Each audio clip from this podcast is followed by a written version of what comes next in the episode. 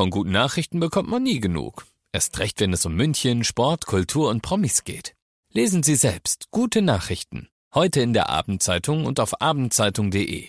Abendzeitung. Die ist gut.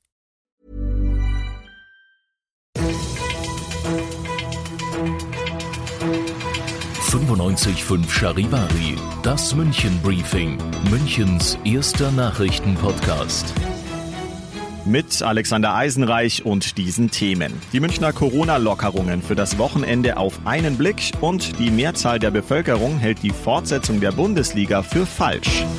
Herzlich willkommen zu einer neuen Ausgabe dieser Nachrichtenpodcast. Informiert euch täglich über alles, was ihr aus München wissen müsst. Jeden Tag gibt's zum Feierabend in fünf Minuten alles Wichtige aus unserer Stadt, jederzeit als Podcast und jetzt um 17 und 18 Uhr im Radio. Ab heute gilt auch für München und das Umland eine deutliche Lockerung des Kontaktverbots. Ab sofort dürfen sich wieder mehrere Angehörige von zwei Haushalten treffen, und zwar sowohl im privaten wie auch im öffentlichen Raum.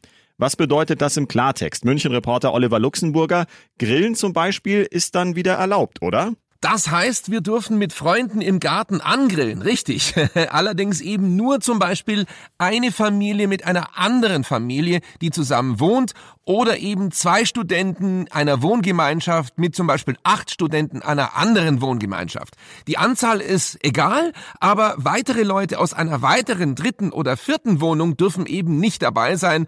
Also ein großes Hoffest mit allen zwölf Familien eines Wohnhauses geht auf gar keinen Fall, auch nicht 30 Parteien eines Studentenwohnheims. Bei all den Lockerungen müssen wir wissen, die Gefahr ist auch in München noch nicht vorbei. Das Virus ist einfach noch da. Sinn der Zwei-Haushalte-Begrenzung ist einfach, mögliche neue Corona-Infektionen nachverfolgen zu können. Und das geht natürlich nicht, wenn sich willkürlich wieder kunterbunt jeder mit jedem trifft. Hm. Und wie sieht's mit Ausflügen aus? Dürfen wir mit mehreren Leuten aus einer anderen Wohngemeinschaft oder mit einer befreundeten Familie unterwegs sein? Ja, das ist erlaubt, aber gleichzeitig gibt's eben die Regelung, dass öffentliche Ansammlungen verboten sind, also größere Gruppenbildungen im Freien sollten vermieden werden. Somit kann man sagen, die Grillparty im privaten Garten oder ein Treffen zweier Wohngemeinschaften abends in einer Wohnung zu Hause sind erlaubt. Ganz wichtig, aber immer mit der 1,5 Meter Abstandsregelung, auch im Garten, auch in der Wohnung, Abstand halten.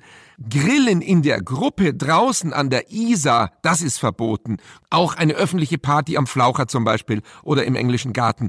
Das läuft momentan noch nicht und da läuft man Gefahr, dass die Polizei ganz schnell Schluss macht. Infos von München-Reporter Oliver Luxemburger. Also ab heute gelten gelockerte Kontaktregeln. Ab sofort sind Treffen von Nachbarn oder befreundeten Familien aus zwei Haushalten erlaubt und damit auch zum Beispiel das gemeinsame Grillen im Garten.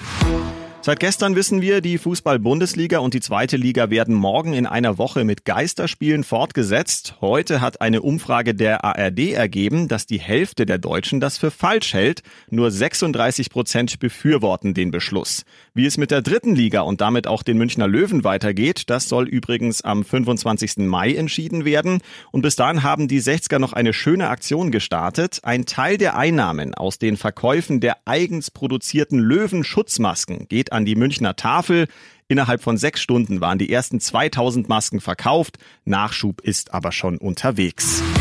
Ihr seid mittendrin im München Briefing, Münchens ersten Nachrichtenpodcast. Nach den München Meldungen jetzt noch der Blick auf die wichtigsten Themen aus Deutschland und der Welt. Genau heute, vor 75 Jahren, war das Ende des Zweiten Weltkriegs. An der zentralen Gedenkstätte in Berlin hat Bundespräsident Steinmeier der Opfer gedacht. Charivari-Reporterin Tine Klimach. Mit Vertretern von Staat, Gesellschaft und Diplomatie wollte der Bundespräsident der Befreiung vom Nationalsozialismus gedenken. Wegen Corona wurde der Staatsakt gestrichen. An der zentralen Gedenkstätte für die Opfer von Krieg und Gewaltherrschaft wurden Grenze niedergelegt. Steinmeier richtete in seiner Rede den Blick auf das heutige Deutschland und rief zum Kampf für Demokratie und die Einheit Europas auf. Es sei außerdem ein Tag der Befreiung und des Erinnerns. Einen Schlussstrich darunter zu machen, lehnte er dabei strikt ab. Es gebe keine Erlösung von unserer Geschichte.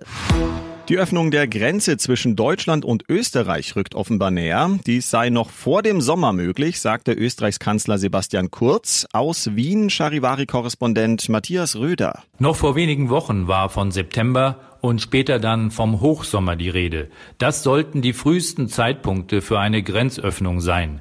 Doch die günstige Entwicklung der Ansteckungszahlen mit dem Coronavirus in Deutschland und Österreich bringt neue Dynamik. Mit zwei Bemerkungen ließ Österreichs Kanzler heute aufhorchen.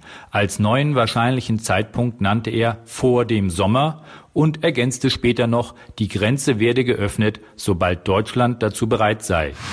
Und diese herzerwärmende Geschichte noch zum Schluss. Die Münchner Feuerwehr hat bei der Zusammenführung einer Entenfamilie geholfen. Die Entenmutter hatte sich mit sechs Küken in einem Hinterhof an der Elsenheimer Straße verirrt. Daraufhin wurde sie zum Isarkanal gebracht. Kurz darauf wurden in dem Hinterhof noch zwei weitere Küken entdeckt. Die beiden Nachzügler wurden dann ebenfalls zur Isar begleitet, wo sich die Familie nach kurzem Quäken wieder gefunden hat. Ich bin Alexander Eisenreich und wünsche euch ein erholsames Wochenende. 95.5 Charivari. Wir sind München. Diesen Podcast jetzt abonnieren bei Spotify, iTunes, Alexa und charivari.de. Für das tägliche München-Update zum Feierabend. Ohne Stress. Jeden Tag auf euer Handy.